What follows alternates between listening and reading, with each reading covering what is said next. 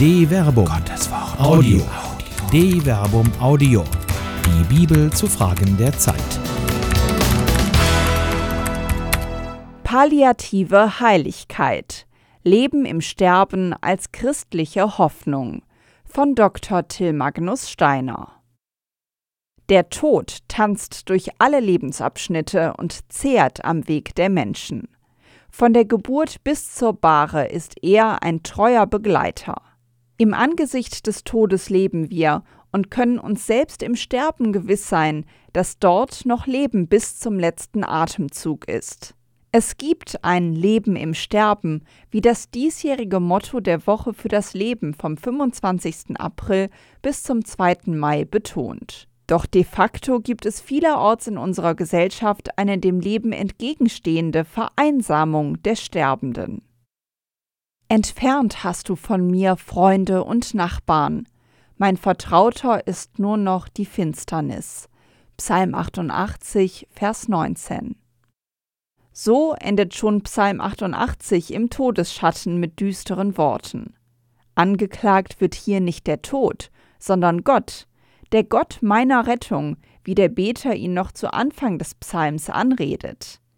Er, der den Tod nicht verhindert, wird verantwortlich gemacht, auch für die mit dem Sterben einhergehende Vereinsamung.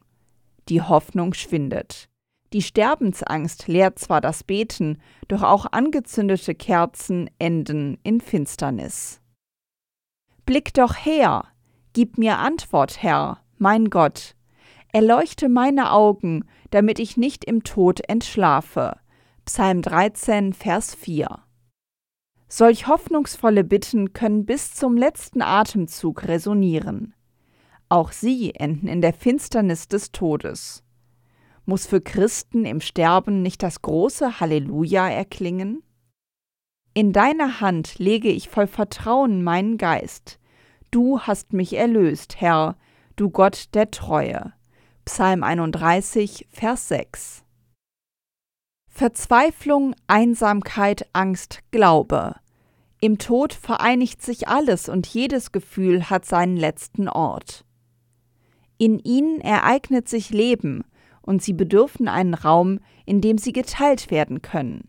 Dort bedarf es nicht Vereinsamung, sondern Begegnung, die in christlicher Gewissheit grundgelegt ist.